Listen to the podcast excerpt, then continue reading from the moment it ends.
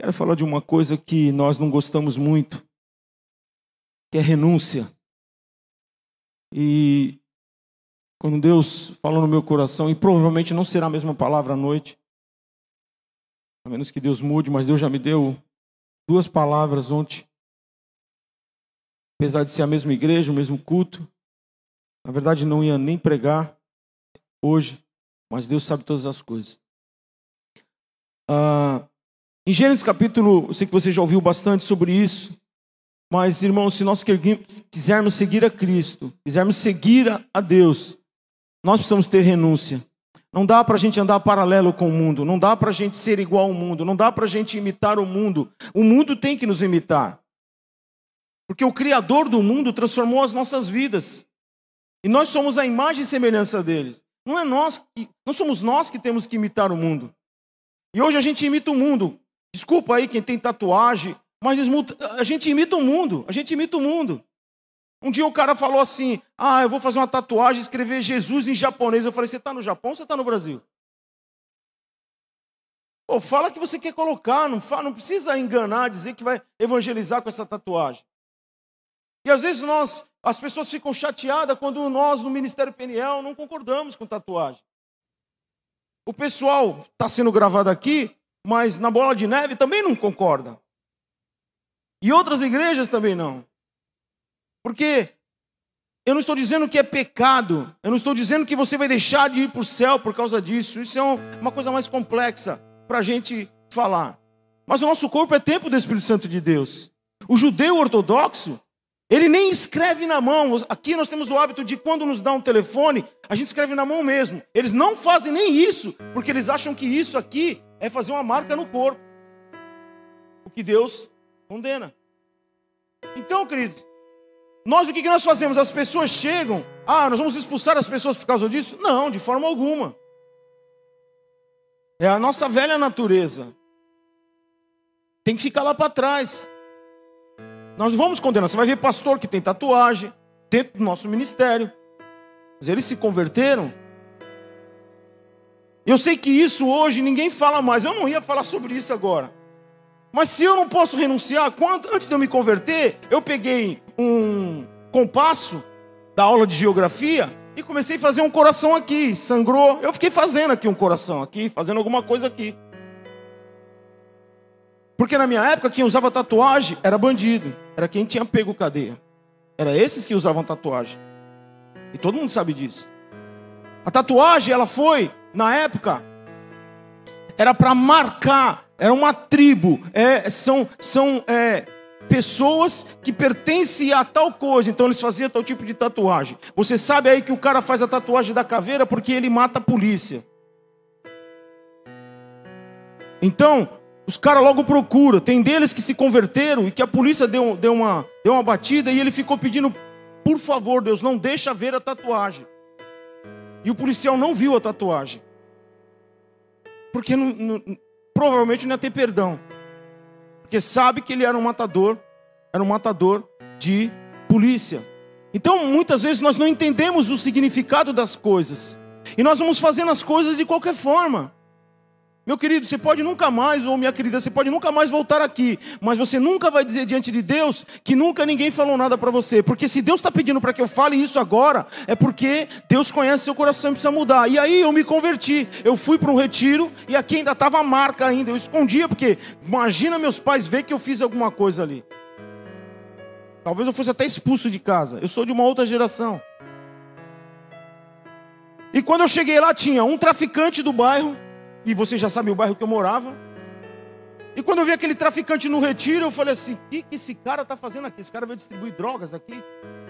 E quando ele me viu, ele falou: o que está fazendo aqui? Eu falei: eu que pergunto o que você está fazendo aqui. E ele: não, minha namorada é da igreja tal e ela está aqui. Eu falei: meu pai do céu. Era a namorada dele, uma menina crente, namorando com um cara traficante muito conhecido. Todo mundo sabia que ele era traficante no bairro lá. Todo mundo sabe. Quem mora em bairro aqui sabe muito bem que a gente sabe de, das coisas lá.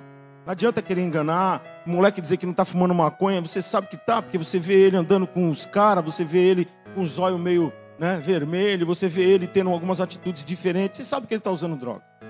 Você sabe. altera. Por mais que a pessoa ache que não altera, altera. É igual beber e dirigir. Quando você está sóbrio, você consegue frear no tempo certo. Mas quando você está bêbado, você sempre vai atrasar, vai retardar isso. É por isso que há muitos acidentes. Porque a pessoa perde a noção. Perde a noção das coisas. E ali tinha um menino que ele me conhecia, um, um, um rapaz também, eu tinha 20 anos nessa época. Ele me conhecia. E aí, de repente, ele tinha tatuagem. E ele viu, porque no futebol ele tirou a camisa. Quando eu tirei a camisa, ele viu. Aí ele me chamou no canto e falou assim: Cara, pô, te conheço, cara, tu é de família, tudo. Tá fazendo essa tatuagem aí, coisa de bandido. Tá fazendo coisa de bandido aí, cara. Aqui, ó, tá vendo isso aqui, ó? Eu peguei cadeia. Eu peguei cadeia. Você sabia disso? Assim, não, não sabia, porque eu conhecia ele do bairro. Ele falou, não faz isso não, cara. Eu me afastei de Deus. A minha vida virou um lixo. E eu tô aqui porque eu quero me reconciliar com Ele. Quero voltar na minha vida com Deus. E aquilo ficou martelando na minha cabeça. Aí vai o pregador falar, um, um, um, sábado de manhã, um domingo de manhã, não me lembro, agora sei que foi um culto pela manhã. O pregador vai lá, quando eu vejo o pregador tem uma baita de uma tatuagem. Eu fiquei olhando só para a tatuagem do pregador, olhando para a tatuagem e ele pregando. E ele começou a contar a história da vida dele. Aí eu falei, não é possível, Deus, Deus quer que eu me entregue para ele. E antes do pregador acabar, eu fiz assim, interrompi ele pregando. Ele, o que, que foi, menino? Eu quero entregar minha vida para Jesus. Calma, calma, deixa eu terminar a mensagem. E aí, quando terminou a mensagem, eu e meu primo, que hoje é falecido, morreu muito novo, com 19 anos de idade, ah, nos convertemos ali. E aí, não tive mais aquele desejo sumiu de mim. Porque eu comecei, ninguém falou, ninguém falou que eu tinha que parar de beber, ninguém falou que eu tinha que parar de fumar. Muito pelo contrário, eu me converti e continuei fumando durante um tempo ainda, porque eu não conseguia parar. Cigarro. Fumava dois maços de cigarro por dia. Não era assim, pá, do nada para parar. Mas eu não me conformava com aquilo. De, de, de 100 palavras, 99 era palavrão. Principalmente quando eu não estava na presença de, de público assim, eu estava na presença de pessoas mais velhas que eu aprendi a respeitar o mais velho. Não falava palavrão, nunca fumei na frente dos meus pais, não falava palavrão, porque foi uma, uma é a cultura que eu aprendi. Então hoje a gente vê as coisas todas mudadas, totalmente mudadas. Se eu quero evangelizar, eu preciso usar a, a, a, palavra, eu preciso usar o meu corpo, eu preciso usar a minha vida, eu preciso usar o meu testemunho, eu preciso renunciar de coisas. Como eu vou falar de renúncia se eu não renuncio nada? Como eu vou ganhar o mundo me espelhando nele, fazendo as mesmas coisas que ele? Por isso hoje nós temos tantas pessoas vivendo em depressão, porque qualquer coisinha hoje que jogar na internet, todo mundo copia e cola, e cola em si próprio. Todo mundo quer fazer achando, não, é legal, é legal. Vai procurar saber o, o, o histórico daquilo, o porquê daquilo. Eu estava ouvindo a nossa rádio, inclusive o Nando aí que canta essa música aí, do. Hum? Pode falar alto para mim que eu esqueci. Não estou entendendo nada. Vai ser incrível. Próximo. Como é que eu vou entender, né? E o piano está aqui, né? O teclado estava aqui, eu estou ouvindo o teclado aqui. Então, vai ser incrível. Até que a gente tocava aqui no batismo. E aí ele falava de de um ator que ele é cristão e ele é famoso aí faz alguns filmes. Ele falou o nome do filme, me perdoem, eu não lembro agora. Eu tentei gravar para me para me falar aqui porque tem a ver com renúncia. Quando descobriram que ele é cristão, quando perceberam que ele defendia a família, defendia os valores bíblicos, o que, que fizeram? Cortaram ele. É um cara muito famoso, muito famoso. Não é o Denzel Washington, que a gente sabe que também é. Não. Mas aí os companheiros deles, que são os artistas principais desse filme, é um filme muito famoso aí que está aí na, na mídia aí, ainda atualmente pegaram e falaram assim: não, não, nós estamos com ele, nós conhecemos a vida dele, nós cremos da mesma forma, só porque ele politicamente era contra determinadas coisas lá nos Estados Unidos. Então, não concordaram e cortaram ele. Só que a imagem dele está lá, eles vão ter que pagar por isso. Por quê? Porque ele se posicionou como cristão. Hoje o cristão não se posiciona, e quando se posiciona, é justamente do lado errado, com as coisas erradas. Como cristão, nós precisamos nos posicionar. Eu sou cristão, eu creio na palavra de Deus e não abro mão daquilo que está fugindo da palavra de Deus, que vai que vai atacar os meus irmãos, que vai prejudicar os meus irmãos, que vai contra a pregação do evangelho. Não posso aceitar isso em hipótese alguma. Nenhum glória a Deus, né? Ou quer dizer, um glória a Deus. Não precisa dar glória a Deus, não. Porque, irmãos, hoje ninguém quer tocar nesses pontos. Porque hoje a gente quer a igreja lotada. Aliás, a igreja está assim porque a gente aumentou o número de cadeiras. Tá? Até eu já esperava que fosse assim, que fosse acontecer isso. Foi até o meu comentário na semana, ó. Vai ficar um, um, uma imagem feia, né? Vai parecer que está vazio.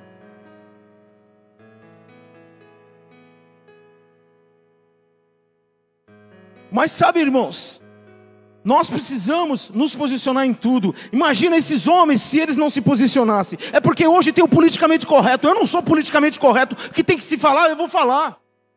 O que, é politicamente correto? É eu dizer sim ao, ao, homossexualismo? É eu dizer sim ao casamento homossexual? É eu dizer sim, você pode viver sua vida promíscua aí, tá tudo bem? Não, não vou dizer sim nunca. E não sou homofóbico. Mas eu tenho que dizer sim o que a palavra de Deus diz. E quando nós pregamos a verdade com, com, com, com, com clareza, com firmeza, não é todo mundo que gosta. Aliás, a maioria não gosta. Porque nós queremos ouvir o Evangelho Nutella. Nós queremos ouvir um Evangelho bem gostosinho. Aliás, tinha uma aí que falava que Jesus era lindo e gostosinho.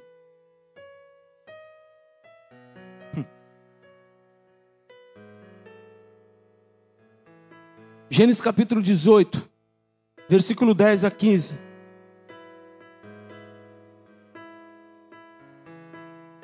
Então, querido, nós não somos contra você que está vindo de fora.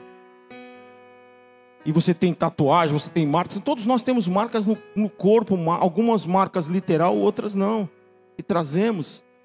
E, e, e Deus quer mudar a nossa história. Mas não é porque o pastor tal lá está cheio de tatuagem e escreve Jesus te ama, sei lá, um monte de coisa, que eu vou fazer igual, não. Meu chamado foi outro. Se aquilo não condena a cabeça dele, tudo bem, mas não queira que eu engula aquilo que eu não quero engolir. Assim como eu respeito né, a, a, a opinião do povo, eu respeito a opinião da mídia, eu res, respeito, porque eles têm direito a dar a sua opinião. Também quero que respeite a minha, a minha opinião e a minha posição. Ninguém muda por aquilo que nós falamos, muda pelo convencimento do Espírito Santo de Deus. Ele convencerá o homem do pecado, da justiça e do juízo.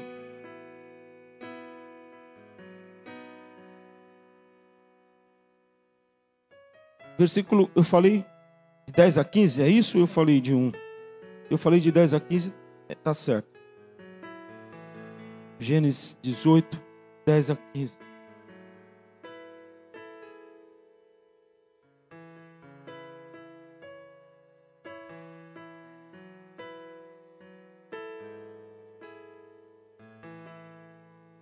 Então estendeu a mão e pegou a faca para sacrificar seu filho. Mas um anjo do Senhor chamou do céu: Abraão, Abraão, eis-me aqui, respondeu ele. Não toque no rapaz, disse o anjo, não lhe faça nada. Agora sei que você teme a Deus, porque não me negou o seu filho, seu único filho. Abraão ergueu os olhos e viu um carneiro preso pelos chifres num arbusto foi lá pegá-lo e o sacrificou como holocaustos em lugar de seu filho. Abraão deu àquele lugar o nome de O Senhor proverá. Por isso, até hoje se diz: no monte do Senhor se proverá. Pela segunda vez, o anjo do Senhor chamou do céu e disse: Até aí. Ora, que, que seria negar? O negar a si mesmo.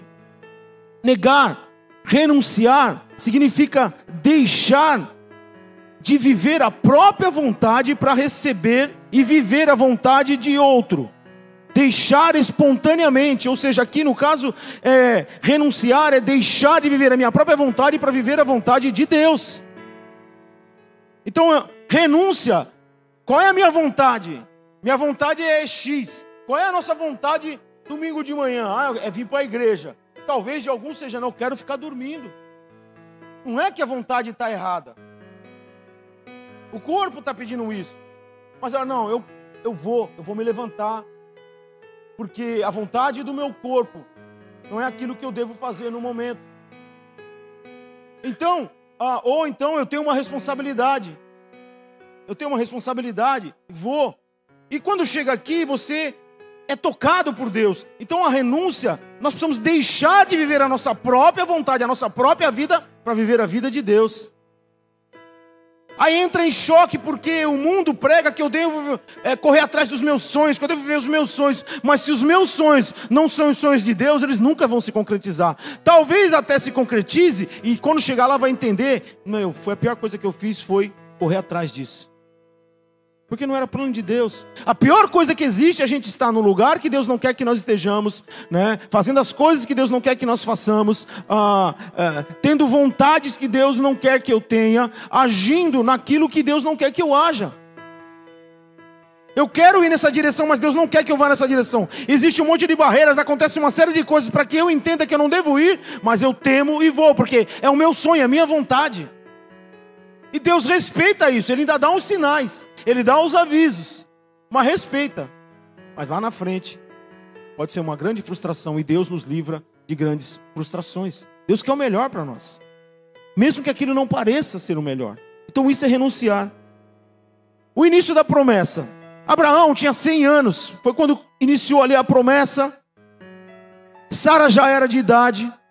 É, E ela já não podia mais ah, ter filhos, pois ela não, não tinha mais o ciclo menstrual. Ela não estava mais fértil. Então, ah, era uma dificuldade muito grande para uma mulher nessa idade.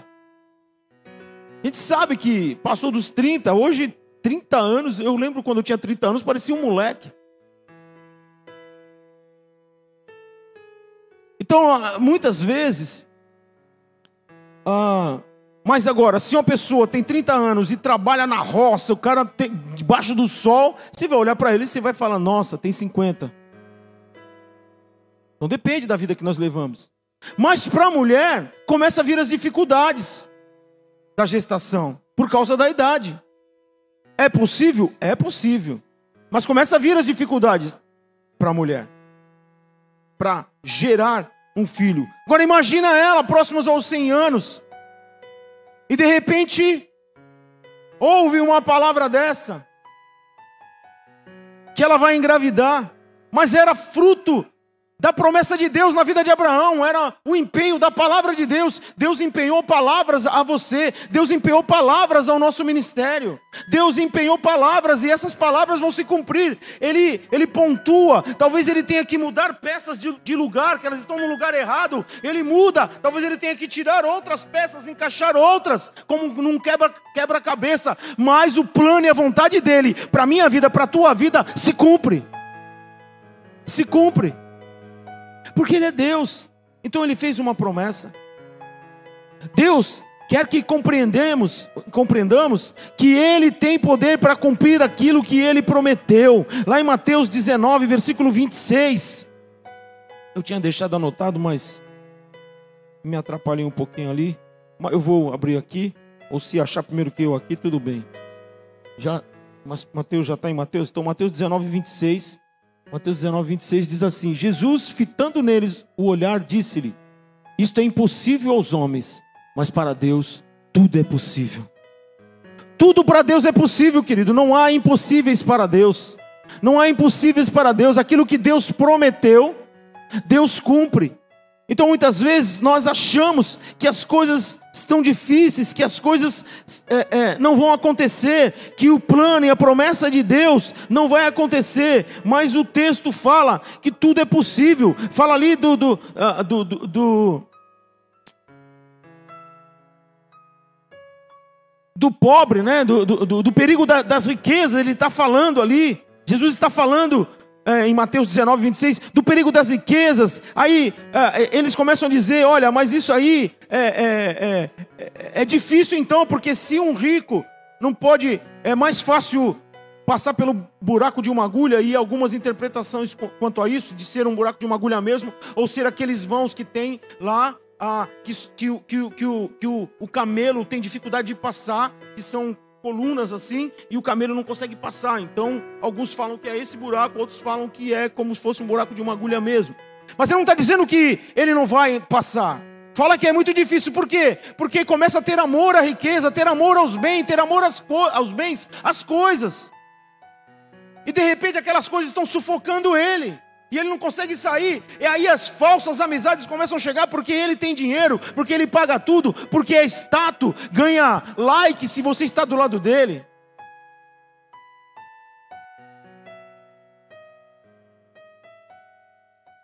Então Jesus estava dizendo: olha,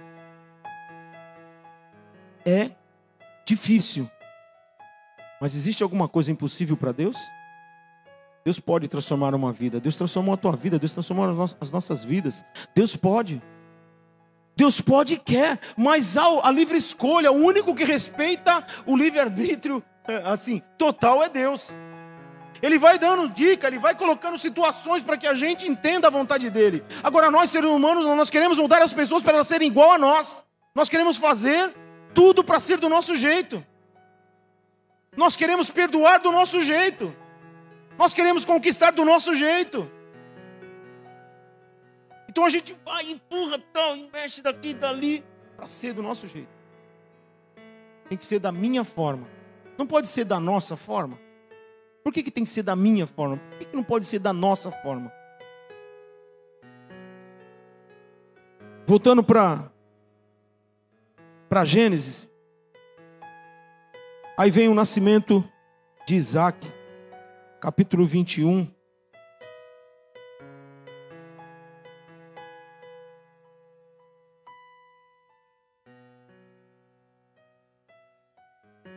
Antes de ir para o capítulo 21, ah, Isaac, que é uma palavra hebraica que eu não vou, vou ler aqui, mas Isaac significa riso, né? Riso. Né? É, Isaac é, também é rir, pode ser traduzido como rir, pode ser também, por extensão, ser o filho da alegria, porque foi o filho da promessa, né? O filho que trouxe alegria, porque mudou a história da, uh, de Abraão e veio uma promessa que alcançou todas as, todas as nações.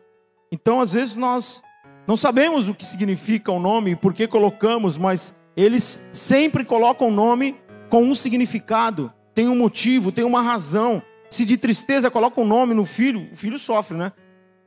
De tristeza, como Mara, amarga, né? Então, ah, porque passou muita amargura tal, e coloca o nome dessa menina será Mara. Pô, mas o que, que a menina tem a ver com isso, coitada? Né? Depois ela cresce, não vai se tornar uma pessoa amarga, mas vai carregar esse, esse nome, ela vem amarga. Ah, a amarga está chegando, a amarga está aqui, a amarga. É que nós né, não temos essa ideia na nossa cabeça quando você fala de Mara, né? Você, Mara, Mara, né? Tudo bem. Tem até a, a outra lá, né? Maravilha lá, né?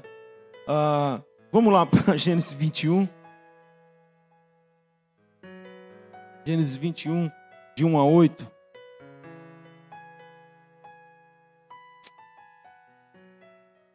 Diz assim: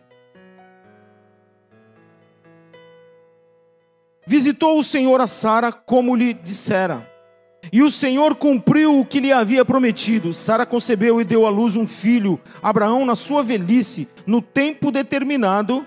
Deu um filho a Abraão, desculpa, na sua velhice. Ah, no tempo determinado de que Deus lhe falara. Ao filho que lhe nasceu, que Sara lhe dera à luz, pôs Abraão o nome de Isaque. Abraão circuncidou a seu filho Isaque quando este era de oito dias.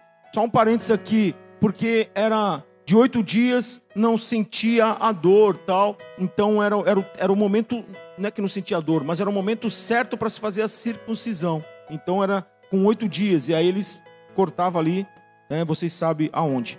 Ah, quando este era de oito dias, segundo Deus lhe havia ordenado, tinha Abraão cem anos quando lhe nasceu Isaque, seu filho, e disse Sara: Deus me deu motivo de riso, e todo aquele, e todo aquele que ouvir isso vai rir-se juntamente comigo, ou seja, Deus me deu motivo de alegria, e todos aqueles que olharem para o meu filho vão lembrar da alegria, por isso o nome dele vai ser isso, vai ser de riso, todos vão rir, porque, puxa vida, 99 anos,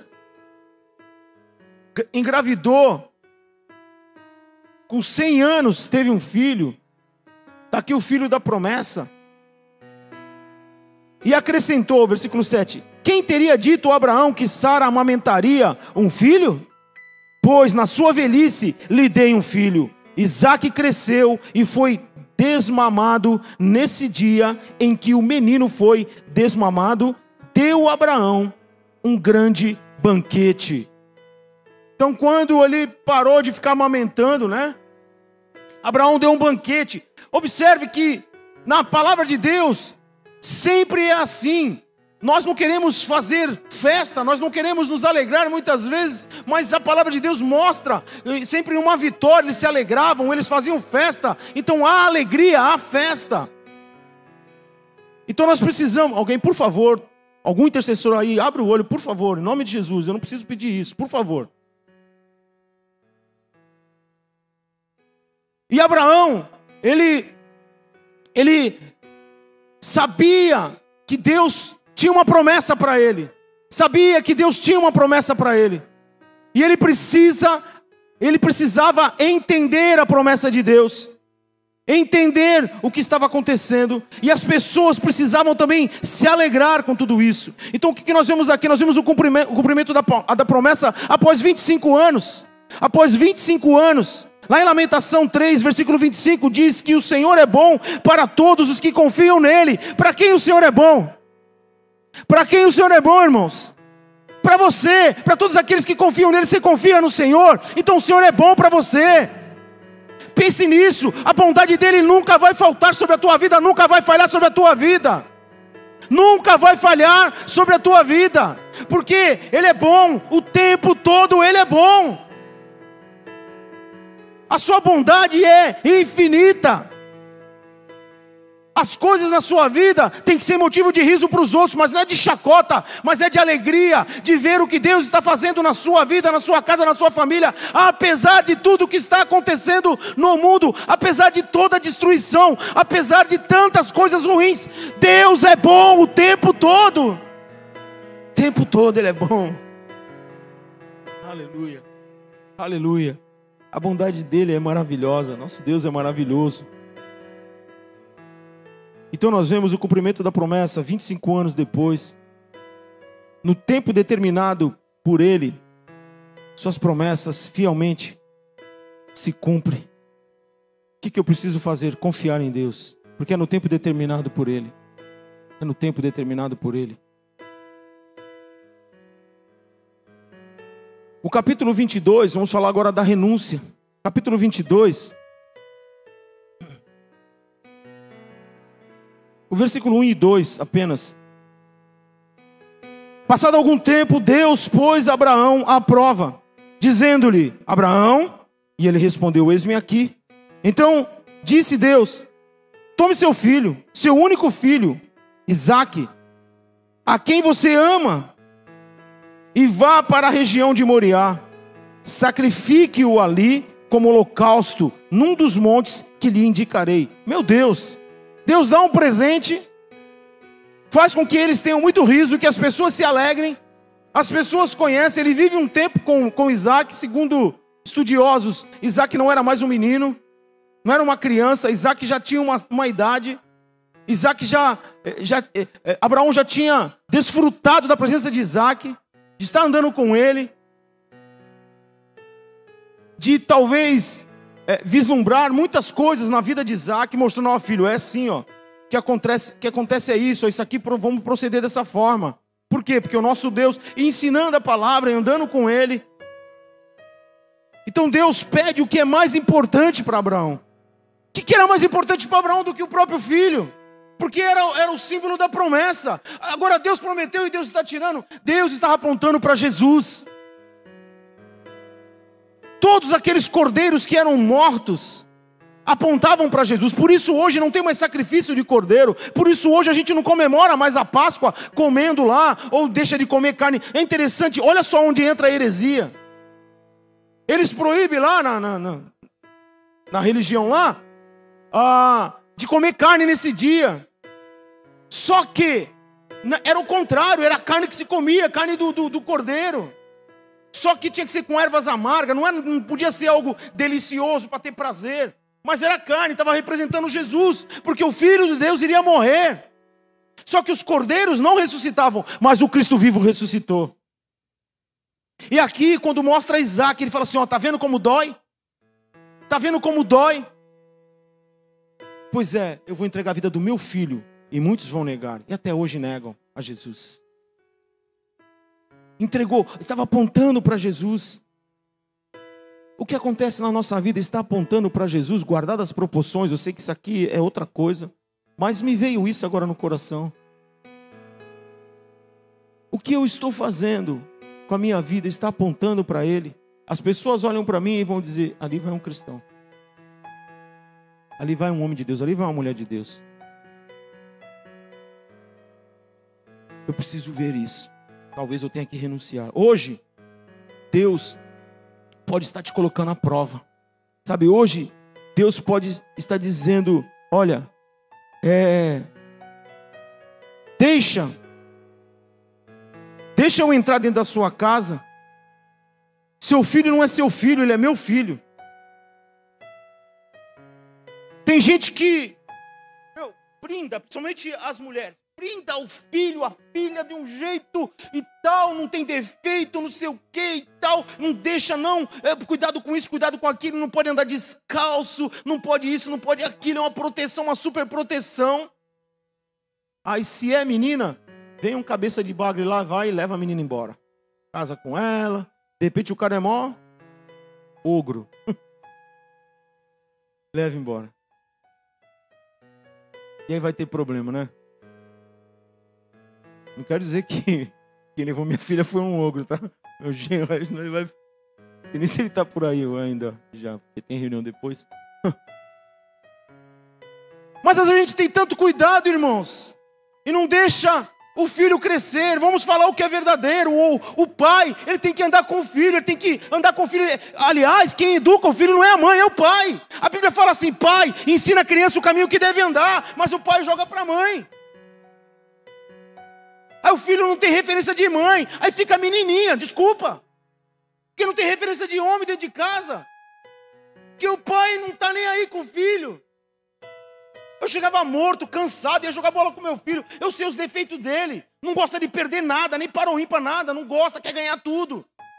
E eu pegava a bola e eu sabia que ele era pequenininho e dava chapéu nele. E pai parava a bola assim, jogava debaixo das pernas dele e pegava e, e fazia um gol, fazia dois gols, três gols. Aí ele ficava virado, Ih, não quero mais brincar e não sei o que e tal. Aí eu falei assim: tem que aprender a perder, que na vida você vai perder. Na vida não só se ganha. Aí deixava ele fazer um gol lá, dor, mas nunca deixava ele ganhar. ah, eu era grandão, ele, ele pirralho. Você entendeu? Consegui? Não, não conseguimos. Ele continua com essa gana, quer ganhar tudo. Mas eu fiz a minha parte. Não era para tirar a gana dele, mas para ele entender que quando ele perder, vai ser para ele se fortalecer, para ele ganhar lá na frente. Quando Jesus foi para a cruz e ele foi e ele foi morto, imagina o que pensaram dele. Ah, não era o Deus? Olha aí, ó, morreu ensanguentado, coroa de espinho, cheio de dor, apanhou, cuspiram, bateram, humilharam. Não filho de Deus? Para que tanta humilhação? Olha aí, morreu, o inferno em júbilo. Ah! Matamos fogos, pá, pá, pá, pá, pá, pá, pá. Cinco tiros. Cinco tiros. Sábado, aquele breu. Cristo está morto. Mas o diabo esqueceu que tinha o terceiro dia. e ele ressuscitou. E aí o diabo vem, ele olha para o Sérgio aqui e fala: ai, mais um, mais um Jesus, Jesus, Jesus, Jesus, Jesus, Jesus, Jesus, Jesus. Meu Deus, multiplicou em milhares e milhares de homens e mulheres de Deus que pregam o Evangelho. Aleluia! Cristo está vivo. Aleluia! Ele está vivo. Ele não morreu. Isso traz uma minhoca na cabeça das pessoas, as pessoas não conseguem entender isso, mas ele está vivo. vivo, não morreu, ressuscitou. Então, é, Deus pediu o que era mais importante para Abraão. O que será que Deus está pedindo para nós nesta manhã? A fé verdadeira de Abraão em Deus foi testada neste momento. E todos nós cristãos passaremos por isso. Um, dois, Hoje Deus nos põe à prova. Talvez Ele nos ponha à prova hoje, dizendo: Olha, é isso aqui. Ou muda ou muda. Ah, porque é o meu temperamento. Meu irmão, se eu for deixar o que meu temperamento fala, eu estou frito. Eu estou frito. Meu temperamento antes de se converter era de se procurar um lugar para se, se matar ou se esconder fugir de tudo. Depois que eu me converti, foi de brigar, de ir para cima, ser desafiado e vamos lá. Então, se eu deixar as coisas ruins do passado ou do presente, não vai dar certo. Não vai dar certo. Então precisamos ter um ponto de equilíbrio. Deus não mudou o temperamento de Pedro, mas mudou a conduta dele fez ele entender que ele batia no peito e dizia: Vou até a morte. Não, você não vai até a morte. Ele vai me negar três vezes hoje antes que o galo cante. Eu, de jeito nenhum. Negou. Mas não era para Deus, para ele ficar triste. Não. Era para tratar, para curar a vida dele. E todos nós sabemos quem foi Pedro depois ele foi curado e tratado e cheio do Espírito Santo de Deus. A sombra dele curava as pessoas. O poder emanava dele. Dois pontos importantes. O primeiro, ao seu, o seu amor por Deus é uma pergunta: é maior do que o seu amor por pessoas, por coisas? O seu amor por Deus é maior do que o seu amor por pessoas, por coisas?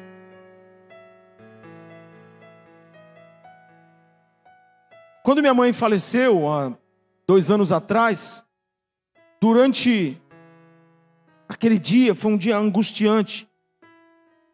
Eu escrevi na minha agenda está lá, pior dia da minha vida. Mas ao mesmo tempo, eu sei que Deus livrou ela da dor que ela estava sentindo por causa do câncer.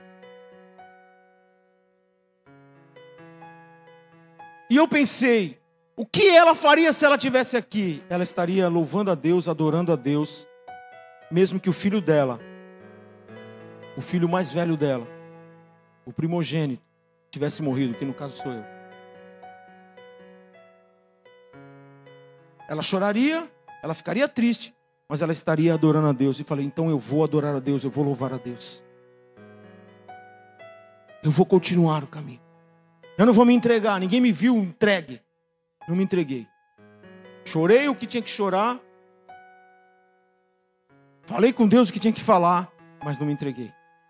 Às vezes nós nos entregamos, por quê? Porque o meu amor à minha mãe não pode ser maior do que o meu amor a Deus. E é duro, muitas pessoas não conseguem entender isso. Então, renúncia passa por isso. Então, esse ponto, primeiro ponto importante. Segundo ponto importante. Aliás, dentro do primeiro ainda, já preciso ir correndo para o fim aqui. Ah, o seu amor, por, por exemplo, por cargos. Seu amor, por exemplo, por, pelos sonhos. Esse é meu sonho. Eu não abro mão disso. Já colocou diante de Deus os seus sonhos? Já teve uma resposta de Deus? Então vai, vai atrás mesmo que Deus vai te honrar. Mas Deus precisa ser o primeiro, acima dos sonhos, acima da nossa vontade, acima do ministério. Eu preciso colocar Deus acima do meu ministério. Porque se Deus pede meu ministério, eu não vou entregar. Não, não, não, Deus, eu estou lá na Guilherme, não vou sair de lá, não. Eu estou sendo honrado, Deus. Eu estou vendo o que o Senhor está fazendo, Deus.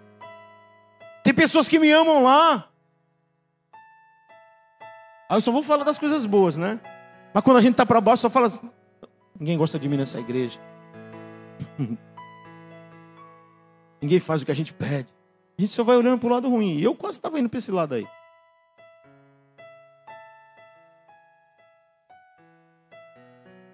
Então a presença de Deus, o poder de Deus, ou seja, a renúncia, os pontos importantes. O que é mais importante? O que eu faço, as minhas coisas, meu namoro, a internet, etc. Você pode colocar um monte de coisa aí. O que é mais importante? Isso é mais importante do que Deus? Segundo, sua esperança de que Deus cumprirá as suas promessas também estão em jogo nessa decisão. Por quê? A decisão que eu tomar, se as coisas são mais importantes, vai, ah, vai ditar como será a minha vida lá na frente. Vai ditar como serão as coisas no, no amanhã. O que você plantou agora de manhã, o que você está aqui semeando agora de manhã, vai, vai, vai repercutir na tua semana, vai repercutir no resto do seu dia. Então nós precisamos entender isso. Então a, a, a, esperança de que Deus cumprirá as suas promessas também estão em jogo nessa, nessa decisão. Então cuidado com a decisão que toma, o que está em primeiro lugar. Abraão, ele diz ah, ah, lá em capítulo 22, versículo 5, diz assim: Disse ele aos seus servos: Fiquem aqui com o jumento enquanto eu e o rapaz vamos até lá depois de adorar, voltaremos. Deus quer saber se você ama Ele de todo o seu coração. Deus quer saber isso de mim. E eu quero dizer para você que vale a pena escolher Deus. Eu perdi alguns amigos quando eu me converti, mas ganhei centenas e centenas de pessoas, de amigos. E alguns deles depois se converteram também. E alguns deles, mesmo que não se converteram, mas vieram e continuaram a nossa amizade e pediram perdão porque entenderam que realmente eu tinha um chamado de Deus. O ímpio falando isso. Eu não me, eu não me uni a eles, eu tentei. No começo fui para festinha com eles, eles bebendo e eu ali do lado, não bebia. Eles mexendo com as meninas, eu não mexia, ficava na minha. Falei, não, o Tony está muito esquisito. E eu estava me sentindo mal, e eles se sentindo mal comigo, e eu me sentindo mal com eles. E eu fui lá para agradar os meus amigos. E cheguei à conclusão que eu ia perdê-lo que eu ia perder os meus amigos assim, que eu tinha que me afastar, que eu tinha que me fortalecer. E na hora certa eu ia poder ir aquele ambiente não é mais o meu ambiente. Fumaça, aquela todo mundo fumando, e aquela coisa bebendo, falando besteira, não dava. Mesmo que era uma festinha de um amigo ali. Então, renúncias que a gente precisa fazer. Renúncias. Renúncias. E Abraão, diz: Olha, eu e o moço nós vamos lá, eu vou precisar renunciar ao meu filho. Mas eu acredito que as promessas de Deus sobre meu filho vão se cumprir e sobre a minha vida vão se cumprir. Deus não vai matar meu filho.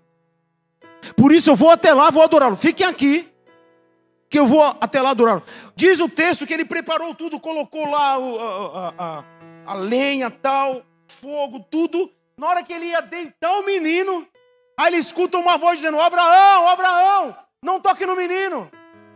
Não faça isso, porque Deus já proveu, proveu para si o cordeiro. Deus vai prover o cordeiro para si. Ele já, ele já proviu o, o, o cordeiro para você, meu irmão. Essa situação, não pare, continue. Parece que você vai morrer, mas não vai morrer. Parece que você vai entregar algo. Não, Deus, Ele tem algo maior para a tua vida. Aleluia.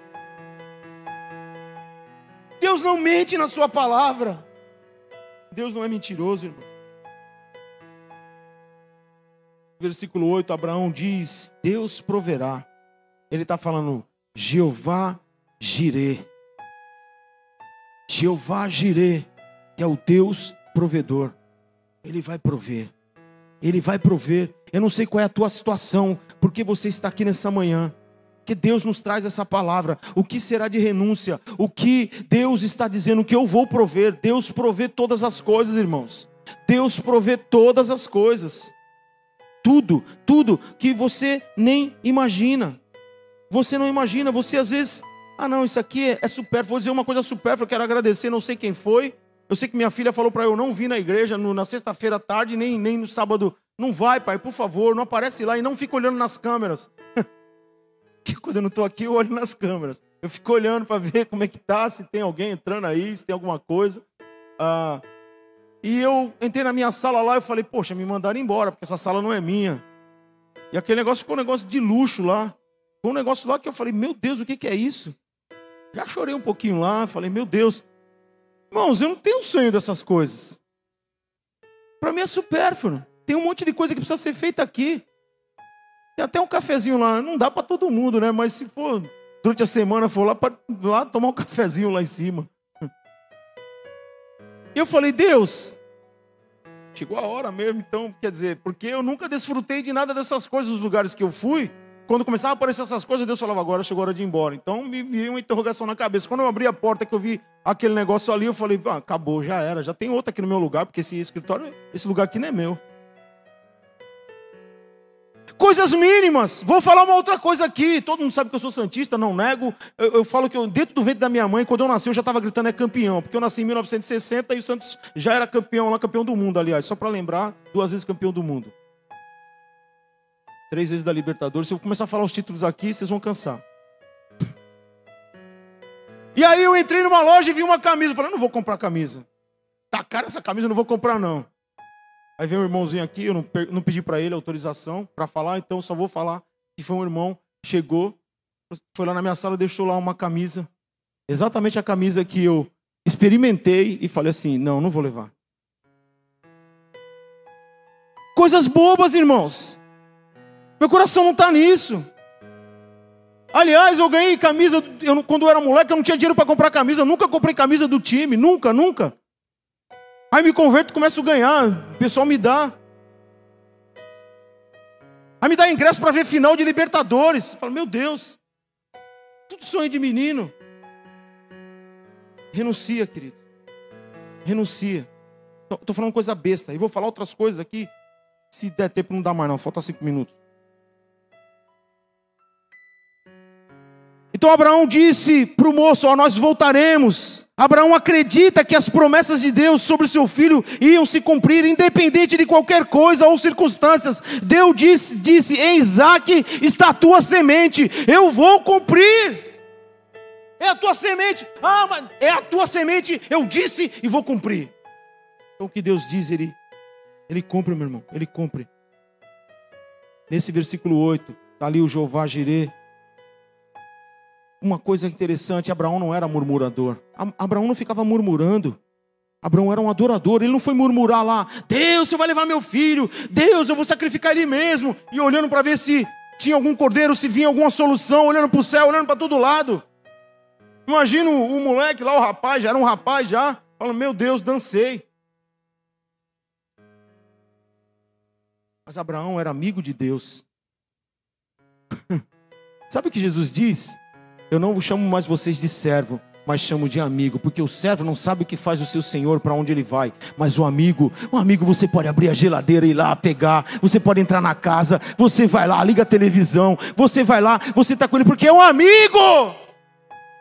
Você, Jesus te coloca como amigo, não simplesmente um servo, mas amigo dele. Então tenha prazer nas coisas de Deus. Se alegre nas coisas de Deus. Alguns princípios para mim finalizar.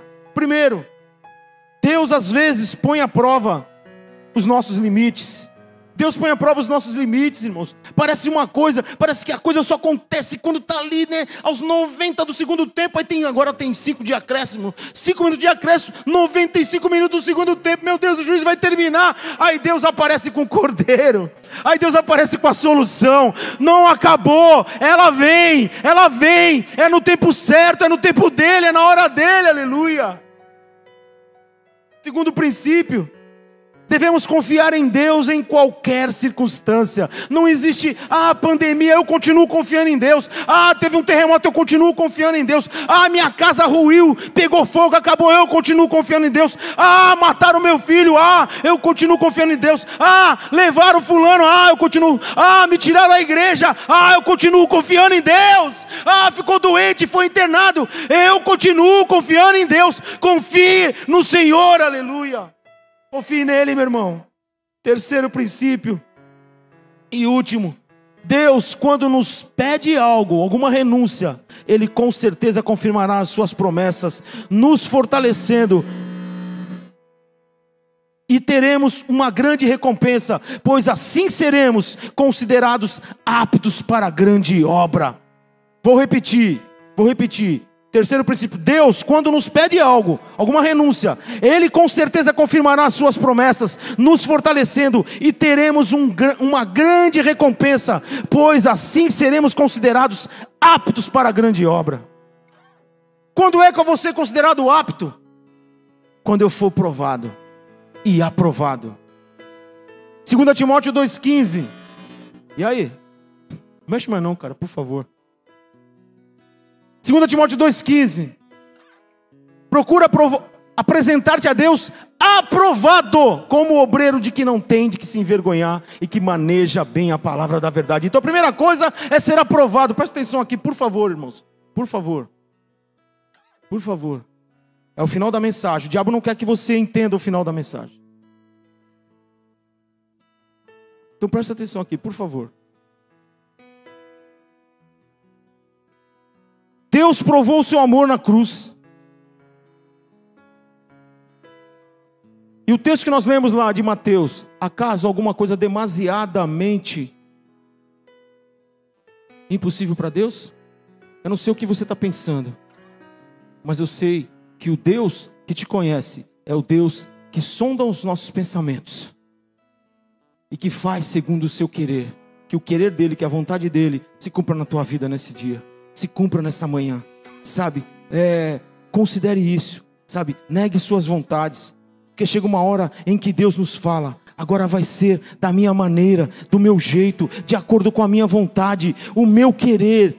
Aí entra o conflito, porque muitos de nós não temos a disposição de assumir essa fé, de deixar tudo na mão de Deus, de deixar tudo diante dEle de deixar tudo e poder adorá-lo.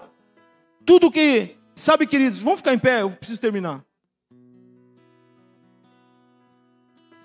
Eu poderia falar de muitas renúncias que aconteceu, me perdoem eu falar de mim, de mim própria, de mim mesmo.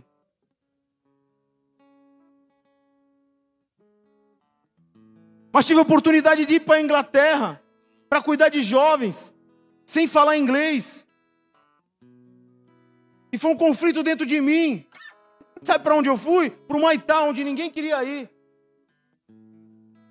Tive que renunciar à música, o louvor. Estava lá num, num, num, num estágio de montar, desmontar as músicas e fazer tudo de novo. De poder estudar mais. A minha intenção não era ser um grande músico para mostrar para ninguém, mas era para poder ajudar. Minha, minha, minha, minha intenção sempre de fazer as coisas, pregar, de, sabe, de tudo, era para quê? Para ajudar outras pessoas. Sempre foi essa a minha, minha vontade.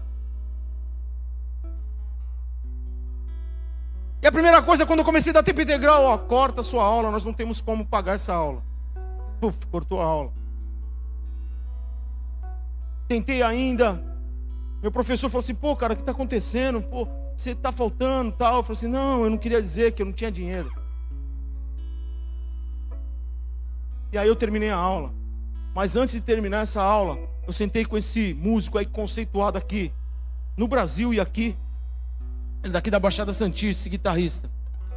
Sentei com ele e falei assim, cara, deixa eu, eu não quero aula hoje, eu queria ter um, um papo contigo aqui. E preguei o evangelho para ele, ele aceitou Jesus ali naquele dia, na, na, na, na casa dele, onde era aula. Que eu estudei com ele num conservatório um pouquinho, aí depois, pouquinho, não vai achar que eu sei alguma coisa, não estou falando isso para dizer que sei alguma coisa. E depois ele saiu de lá, eu, eu fui com ele, eu fui estudar na casa dele. Lá na ponta da praia, que eu me lembro que ele morava. Por ali. E ele entregou a vida dele para Jesus ali naquele momento. Sabe, renunciarmos. Renunciar. Nós precisamos renunciar. Sabe, renunciar. Sabe, ah, três estafas no Guarujá, caroço saindo no meu corpo, manchas no corpo. Renunciar. Renunciar. Eu poderia falar muitas coisas assim que foi preciso renunciar. O que, que Deus está falando contigo nessa manhã, meu irmão? O que Deus está falando? Você não quer renunciar de estar bebendo cerveja com os teus amigos? Você não quer renunciar, sabe, de determinadas coisas que é pecado, é pior ainda, é pecado. Ah, Deus não condena a bebida, Deus não condena, mas condena a embriaguez. Ah, eu não me embriago, mas você está ali dando mau testemunho, porque tem outros vendo. Eu quero ver, você é cheio do Espírito Santo, porque Deus não te usa com poder, porque a bebida fala mais no teu coração, porque as coisas lá fora falam mais, porque hoje os adolescentes chegam na igreja e à noite talvez eu fale sobre isso. Se eles estiverem vendo, não vão nem vir mais. Eu não vejo mais adolescente buscando o Espírito Santo, para ser batizado no Espírito Santo. E era o que nós víamos, aquela molecada que aprontava, mas na hora do apelo se jogava lá, daqui a pouco estavam sendo batizados no Espírito Santo, falando em língua, profetizando. Cadê isso hoje? Crianças subindo no púlpito para dar palavra. Cadê isso hoje? Precisamos renunciar. Sabe por quê? Porque o mundo nos fascina. Porque isso aqui, ó, o celular, nós ficamos o, o tempo todo ali, sabe? E nós acreditamos em tudo que está nas redes sociais. E não temos mais tempo para orar, mas temos tempo para ficar 10 horas no celular. Então precisamos mudar, renuncia, renuncia. Eu concluo. O que temos renunciado por Jesus? O quanto tenho negado da minha própria vontade? Quanto tenho feito da vontade de Deus? Não é só negar. Não é só negar.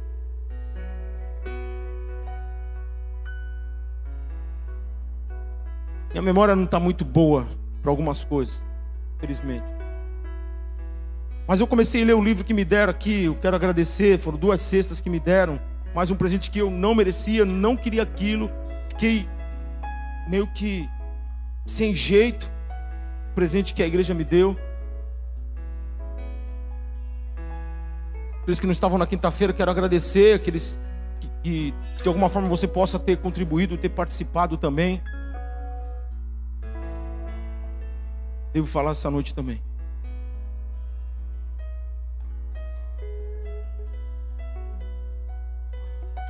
Mas precisamos ser gratos a Deus. Gratos a Deus. E ali naquele livro tinha uma frase, e eu tentei guardar, eu ia ler agora de manhã, mas não deu tempo. Uma frase que me chamou muita atenção ali. Ontem à noite eu estava lendo. Mas para frente eu falo essa frase porque eu não lembro dela agora. Mas tem a ver com isso. Não é só negar. Só negar, não. Não é só negar a própria vontade, mas é fazer a vontade de Deus, entender o coração de Deus. É diferente. Que eu posso negar, mas não estou nem aí com a vontade de Deus. Então eu nunca vou fazer a vontade de Deus. Quero orar com a sua vida nessa manhã. Que valor tem o sacrifício de Jesus para mim? Qual é o valor que ele tem? Agora é hora de nós tomarmos uma a decisão. Você está pronto? Está pronto? Não foram os pregos que seguraram Cristo na cruz, mas o amor dele por nós, por cada um de nós. Não foram os pregos que seguraram Jesus na cruz, mas foi o amor dele. Ele nos amou, se entregou por nós.